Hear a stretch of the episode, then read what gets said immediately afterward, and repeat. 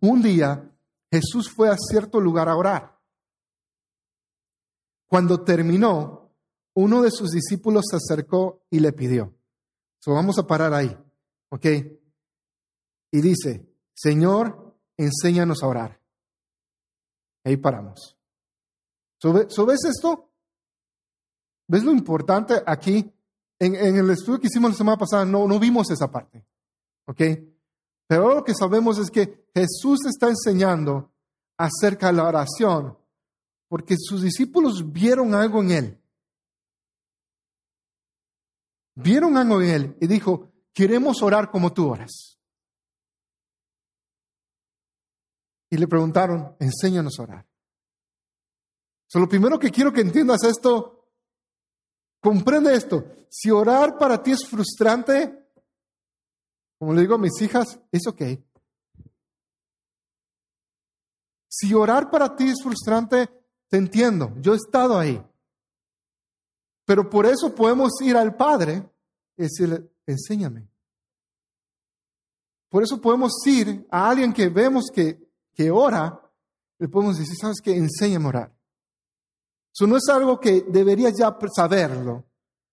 Y aquí lo interesante es que hay personas que llevan mucho tiempo en la iglesia, muchos años en la iglesia, y no saben orar. So, si tú llevas mucho tiempo en la iglesia, yo te animo a que, a que vivas en humildad y reconozcas hoy que necesitas aprender a orar. Y te lo digo en base a esto. Muchos de los discípulos de Jesús, al menos unos tres, eran discípulos de Juan el Bautista. Y mira lo que dice. Así como Juan el Bautista enseñó a sus seguidores. So, fíjate bien. Es muy probable que la persona que preguntó era uno de los ex discípulos de Juan el Bautista porque él sabía eso, o a menos de que Juan el Bautista tenía sus conferencias y todos sabían acerca de eso. O era tan popular de que la gente sabía de que, de que aparecía en el Facebook de que él estaba enseñándole a sus discípulos a orar. So, so, es muy probable que el que le preguntó fue alguien que, estuvo, que era, estuvo bajo Juan el Bautista, y ese es Juan, Santiago, mínimo ellos. Solo estaban preguntando a Jesús, enséñanos a orar. So, ya sabían ellos orar de una manera, pero Jesús oraba de otra manera. Si asumimos que fue uno de los discípulos de Juan, pero aún así, estamos viendo que estas personas ya tenían tiempo con Jesús, ya estaban orando. en, la, tradición judía, desde muy pequeños se les enseña a orar. So, ya sabían algo acerca de la oración. Ya sabían orar de cierta manera, pero había una manera diferente que les llamó la atención acerca de Jesús. Le dice, enséñanos a orar. Y luego pasa el pasaje al verso 2 y dice, Jesús les dijo, cuando ustedes oren, digan, Padre. yo sé que para algunos no es difícil, quizás porque tuvimos una mala relación con nuestros padres, ver a Dios como un padre, pero creo que entienda, Dios es un padre bueno. Y si tus padres en la tierra te han fallado, es ok. Puedes perdonarlos y vamos a ver un poquito sobre eso. Pero quiero que entiendas de que puedes acercarte a Dios, no como tu Padre terrenal, pero como un Padre que es auténtico y bueno, como el Padre que siempre deseaste. A Él te puedes acercar. Y dice, Padre, que todos te reconozcan, que todos reconozcan que tú eres el verdadero Dios. Ven y sé nuestro único Rey. Y es la idea de que, de que nos sometemos bajo su autoridad, porque Él es el único rey. Estamos diciendo a Dios que todo te reconozca. A mí, yo aprendí en, mi adolescencia, en el grupo jóvenes, había un, uno de los líderes jóvenes, se, llamaba, se llama Alberto Filós, y él siempre hacía esta oración y de ahí yo me la copié, porque, porque me gustó tanto. y, y él decía, declaramos tu señorío sobre nuestras vidas. Y empecé a robar esa frase. Ustedes me han escuchado orar y yo oro de esa manera. Digo, Señor, declaramos tu señorío. Y eso es, es como reconocer de que tú eres el gran, el mero mero. Y nosotros estamos aquí. Estoy reconociendo mi lugar delante de Él. Y, y, y es un tiempo, e, esa, esa primera oración habla también de, honrar, de, de reconocer, de adorar al Rey. Eso lo vimos la semana pasada. Si no has escuchado la semana pasada, puedes escuchar más a detalle en eso. Luego dice, danos la comida que hoy necesitamos. está bien pedir. Es lo que decíamos la semana pasada, está bien pedir lo que necesitamos. Pero hay algo que, que en la semana, mientras que oraba y, recordaba el mensaje y los volví a escuchar el, mensaje de la semana pasada, lo escuché dos veces. Y dije, me faltó decir algo ahí. Y esto me llamó la atención. Dice, danos la comida que qué. ¿Cuándo? Que hoy. Mira cómo nos saltamos las palabras, ¿no? ¿Que ¿La comida de cuándo? ¿De mañana? Ahora, piensa en esto, porque esto fue lo que, lo que Dios me mostró en la semana, eh, esta semana. Y dije, me debía haber mencionado eso la semana pasada, pero hoy es la oportunidad. Piensa en esto. ¿Por qué la comida de hoy? Porque, piensa esto, cuando Dios sacó a su pueblo de Egipto, Él quería ser su único rey, ¿verdad? ¿Y qué pasó? Vino manar del cielo, ¿verdad? ¿Y el maná cuándo caía? Diario. ¿Y qué pasaba el día siguiente? ¿Y qué pasaba con el, el del día anterior? Se llenaba de gusanos. ¿Ok? ¿Y el maná qué representaba? todo lo que ellos necesitaban nutricionalmente. eso me, hizo pensar en la semana, Dios, eso me quedé, wow. Jesús nos está enseñando a orar de que dependamos de Él un día a la vez. ¿Y sabes qué sucede esto? Que mi expectativa de lo que Él puede traer a mi vida está aquí, hoy. Él va a proveer para ti hoy. La pregunta es si confiamos de Él de esa manera, si creemos que es nuestro único rey, porque la semana pasada decía que el rey, básicamente, a él, en, un, monarca, a él le pertenece todo, toda la tierra es de él. Todo lo que hay en, en, el reino es de él. No importa si tú pusiste tu casa ahí, si él te la quiere quitar, te la quita. Porque eso es un monarca. ¿Ok? Suele ser rey de todo y él va a cuidar de ti. Entonces cuando, cuando dice, luego Jesús dice, danos el pan que necesitamos hoy, a mí me, a mí en la semana cuando lo escuchaba decía, ven, ¿cómo perdí eso? Recuerda que el maná era para ese día. Y quiero que recuerdes hoy, Dios tiene algo para ti, hoy. Y si no lo puedes ver es porque no estás prestando atención a lo que Dios, las bendiciones de Dios que te está dando ya hoy. Y es el reconocerlo a Él como tu rey. Luego continúa. Creo que esta fue la parte que quizás a algunos no les gustó la semana pasada. Dice, perdona nuestros pecados, como también nosotros qué? Perdonamos a todos los que nos hacen mal. ¿A los que nos hacen qué? Mal. So, piensa en la persona que te hizo mal esta semana. O piensa la persona que te hizo mal y te lastimó hace muchos años. Piensa en esto. Porque, porque en Mateo dice, en Mateo es, más específico lo que decía, porque decía de que básicamente te da la idea de que, de que el no perdonar a otros afecta nuestra comunión con Él. Pero quiero que entiendas esto. Dios escucha nuestra oración, aunque tengamos algo en contra de otros, pero Él quiere y nos manda a que perdonemos a otros. Por esta razón, mira lo que dice. Eh, en Mateo dice que cuando no perdonamos a otros, entonces Dios no nos perdona a nosotros. eso es muy importante de la semana pasada. Entonces te recomiendo, si no estuviste aquí la semana pasada, escucha el audio en el podcast. Y luego dice, venga, cuando, y cuando vengan las pruebas, no permita que ellas nos aparten de ti. Cuando vengan las pruebas. esto significa esto. Jesús está orando. Él no oró. Dios, que no vengan pruebas. Las pruebas van a venir. So, él está diciendo, hay una realidad, hay pruebas que van a venir. Y era Jesús como estaba orando. So, esto me va a entender también esto. A Jesús le venían pruebas.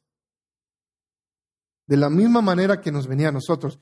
Y él lo que oraba, decía, cuando vengan las pruebas, Dios, que no me aparten de ti. ¿Qué, qué nos aparta de Dios? El pecado, ¿verdad? So, me gusta una versión, la versión popular, la Reina Valera 60, traduce este versículo, dice, no nos dejes caer en tentación. Okay. Cuando ves el, el, griego original, esta es la idea de, de, este versículo y ambas traducciones son muy buenas. Pero la idea literal de este versículo en griego es esto, ni siquiera nos permitas pensar en el pecado. Esa es la idea. Ni siquiera nos permitas pensar en el pecado.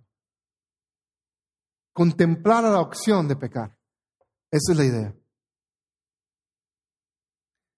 Ahora, fíjate bien, y esto es donde, donde viene todo lo, que vamos a, concentrarnos en estos pocos minutos, y, espero ser muy breve porque vamos a orar. Esta serie sobre oración, ¿y de qué me sirve hablar mucho de oración? Cuando orar es algo que se hace practicando, se aprende practicándolo. hoy vamos a orar. mira lo que dice. También dijo, supongamos que a medianoche uno de ustedes va a la casa de un amigo y, dice, y le dice, vecino, préstame por favor tres panes. Un amigo mío que está de viaje ha llegado y va va a quedarse en mi casa y no tengo nada para darle de comer. Supongamos también que el vecino le responda, no me molestes, la puerta ya está cerrada con llave y mi familia y yo estamos acostados, no puedo levantarme a darte los panes. ten la idea que las casas eran bien pequeñas, básicamente eran un solo cuarto y la cocina. ahí mismo está al lado de, de todo, dice, no, no está escuchando, básicamente. Y dice, el verso 8 dice, si el otro siguiera insistiendo, de seguro el vecino le daría lo que necesita.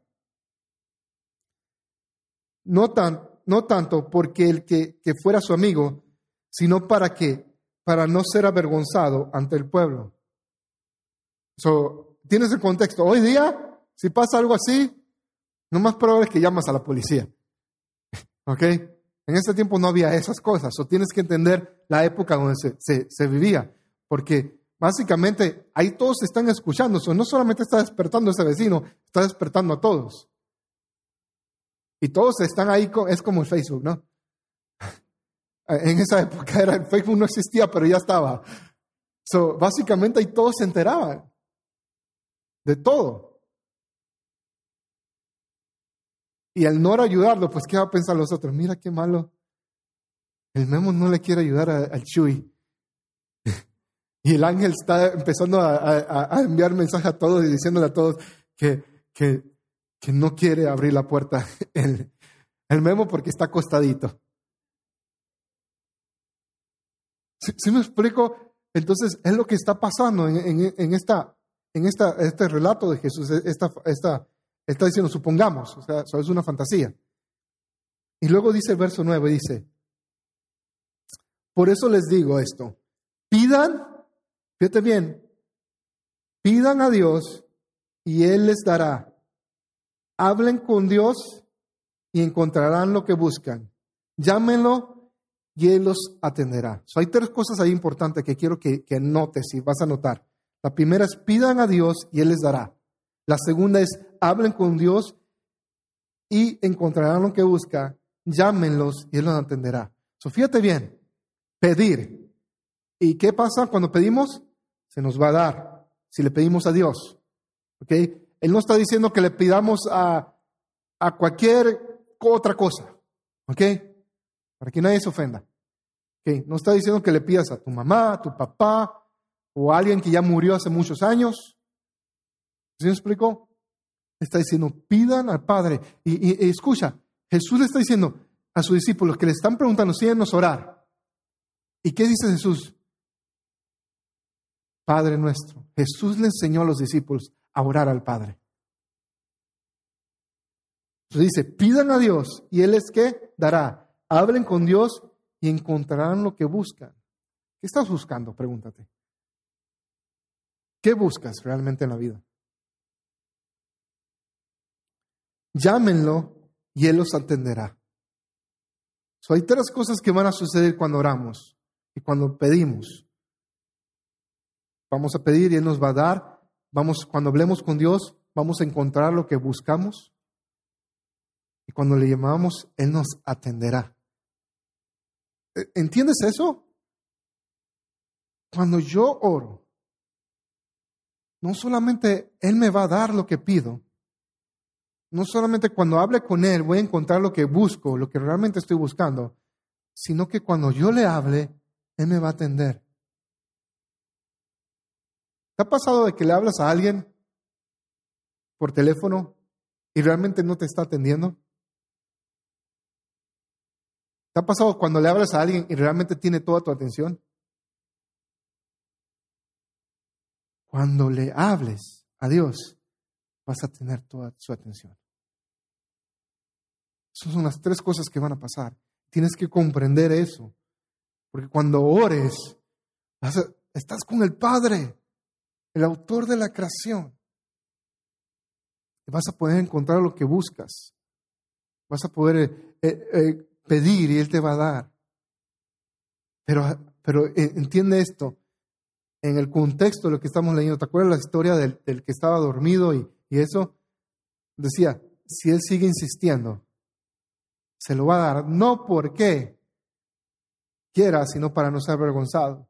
Mantén esa idea de insistir, de seguir pidiendo, porque aquí Jesús está hablando de que pide y pide y pide y pide. ¿Ok? So, mira lo que dice el verso 11, dice, el verso 10, porque el que confía en Dios recibe lo que pide encuentra lo que busca y si llama es atendido. Dice, porque el que qué, hablemos de confiar, porque es una palabra muy amplia, pero es tan sencilla de definir. Confianza. Muchas veces usamos la palabra confianza en relación con Dios incorrectamente. ¿Ok? Si tú dices, yo confío en Dios y no estás viviendo para Él, no confías en Dios. Eres una persona que usa palabras religiosas y expresión religiosa. Te lo digo así, enójate, te gusta o no, ahí me puedes enviar los, las querellas después. Porque vivimos en una cultura latinoamericana que usa mucho la palabra, no, yo confío en Dios, sí. No, no confías en Dios. Confiar en Dios quiere decir que vives para Él porque la confianza únicamente se tiene a través de una relación. No puedes confiar en alguien que no conoces. ¿Sí me explico? Todas las frases que tú digas acerca de, no, yo confío en Dios, que Dios primero, lo que sea, y no tienes una relación con Él, es una mentira. Porque la confianza solamente se obtiene a través de una relación con Él, una persona. Tú no puedes confiar en mí genuinamente a menos que tengamos una relación y que nos conozcamos. Ahí donde crece la confianza. No puedes confiar en Dios simplemente porque Él es Dios. Tienes que relacionarte con Él, tienes que tener una relación con Él. So, cuando Jesús dice aquí, porque el que confía en Dios, recibe. Es porque tienes esa seguridad y conoces que realmente Dios lo va a hacer, no porque simplemente sabes de que, oh, es un Dios, es un ser supremo. Es porque tienes una relación con Él. Porque yo puedo decir, confío en Dios. Y cuando pido, no recibo. ¿Ves, ¿Ves la diferencia? Y es lo que me hace pensar, ¿por qué no recibimos cuando pedimos a Dios? y, lo que me hizo pensar fue este versículo, dice, porque el que confía en Dios, ¿quién es? ¿Quién es? Dice, el que confía en Dios, ¿qué pasa? Recibe, encuentra lo que busca y si llamas atendido. So, si cuando tú te acercas a Dios y estás orando y no recibes lo que pides, no encuentras lo que buscas y no eres atendido, entonces, no sé, nada más por lo que leo me indica que no confío en Dios. ¿Sí me explico? Entonces, ahí el reto está aquí. Ok, si tú dices, sabes que yo soy esa persona, realmente no confío en Dios. Entonces, tienes que aprender a relacionarte con Dios. Es lo único que te puedo decir. Empieza hoy. Y esa es la razón, porque Él quiere relacionarse contigo. Ahora, ¿Por qué Dios quiere relacionarse contigo? Si tienes tu Biblia ahí contigo en tu celular, quiero que busques este versículo. Juan 17.3. Y esto no está en la pantalla, por eso te pido que hagas esto. O anótalo ahí en tus notas. Juan 17.3. Dice esto. Y esta es la vida eterna, que te conozcan a ti, el único verdadero Dios, y a Jesucristo que tú has enviado. Eso dice Juan 17.3. Y esta es la vida eterna, que te conozcan a ti, el único verdadero Dios, y a Jesucristo que te has enviado. Vida eterna significa tener una relación con Dios y con Cristo. Y si tú no estás teniendo eso, estás muerto. No tienes vida eterna. No has nacido de nuevo. Y la forma que, que puedes nacer de nuevo es arrepentiéndote de tu pecado y pedirle perdón a Dios y empezar a vivir para Él. Empezar a tener una relación con Él. Porque todo el resto de lo que tenemos es religiosidad. Si no tenemos una relación con Dios. No puedes decir que confías en el Padre si nunca oras.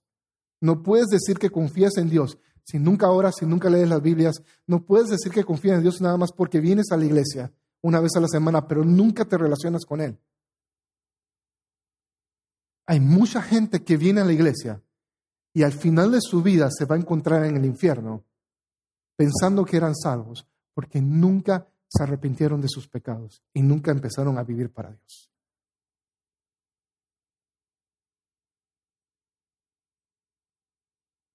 Y no me disculpo de decirte eso de esta manera. No me voy a disculpar. Porque hay muchos que estamos aquí que necesitamos rendir nuestras vidas a Dios y dejar de hacer religiosidad y vivir una experiencia con Dios y el Espíritu Santo. Porque necesitamos simplemente rendir nuestras vidas a Él. Y hay muchos que, que ya tenemos, hemos, hemos arrepentido y, tenemos, somos salvos y vamos a ir al cielo, pero no estamos aprovechando la vida eterna que tenemos, que es conocer al Padre. Entonces no estamos viviendo la vida eterna que es conocer a Dios y a Jesucristo. Estamos perdiéndonos de esa oportunidad.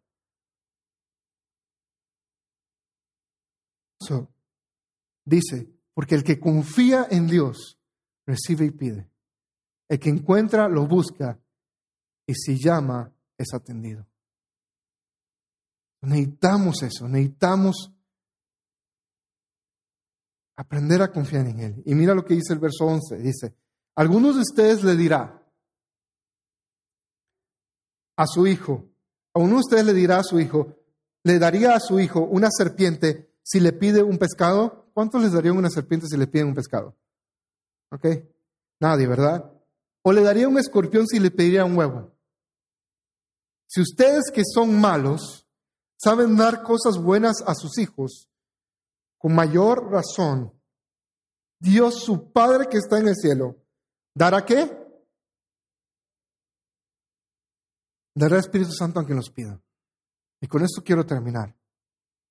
Fíjate bien, todo este texto habla de pedir y pedir, y pedir con insistencia, y se nos va a dar. ¿Ok? Y básicamente si lo lees, dice, men, entonces puedo pedir lo que sea. Entonces, Dios, dame un nuevo teléfono, dame un nuevo carro, dame una casa, dame esto, dame un trabajo que me paguen 50 dólares la hora, dame un millón de dólares. Puedes pedir eso, pero ¿notaste la sugerencia de Jesús? ¿Notaste la sugerencia de Jesús? Porque si está hablando de pedir y dice que todo el que pide, ¿qué? Recibirá. Se está dando un principio de que si pedimos se nos va a dar, si confiamos en Él, obviamente. ¿Ok? Porque ese, es el asunto. Y luego le decimos gente que no ni siquiera vive para Dios o pide porque la Biblia dice, y nos saltamos esa pequeña palabra, si confías en Él, se te dará. Pero luego mira lo que dice Jesús. Él sugiere esto, que lo que debemos pedir es que el Espíritu Santo. Porque dice que si ustedes que son malos saben dar cosas buenas a sus hijos, con mayor razón, Dios, su Padre que está en el cielo, dará el Espíritu Santo a quienes que, que se lo pidan. ¿Cuándo fue la última vez que conscientemente, sabiendo que tienes mucha necesidad de otras cosas, dijiste, sabes que Dios, prefiero tu espíritu? Lo, que sucede es que estamos, vivimos en un mundo que se centra tanto en, nosotros mismos, que lo único que decimos, Dios, dame, dame, dame, dame, dame, dame, y queremos el Dios genio que te conceda los múltiples deseos. Y aquí está Jesús diciendo, puedes pedir todo lo que quieras. Y luego te mete, te mete esta semilla y te dice, Pero si pides al Espíritu Santo, lo dará a quienes se los pidan. Y eso es lo que a mí me, me impacta de esta, de esta lectura. Es de que después de que te da la idea de que puedes pedir lo que tú quieras, te sugiere que lo que debemos pedir es el Espíritu Santo. ¿Cómo lo ves? Es cuestión de enfoque. Es cuestión de enfoque. ¿Por qué Jesús nos dice que pidamos el Espíritu Santo? Piensa en eso. La semana pasada leímos algo que, que, a mí me llamó mucho la atención. Deja y miro el mensaje.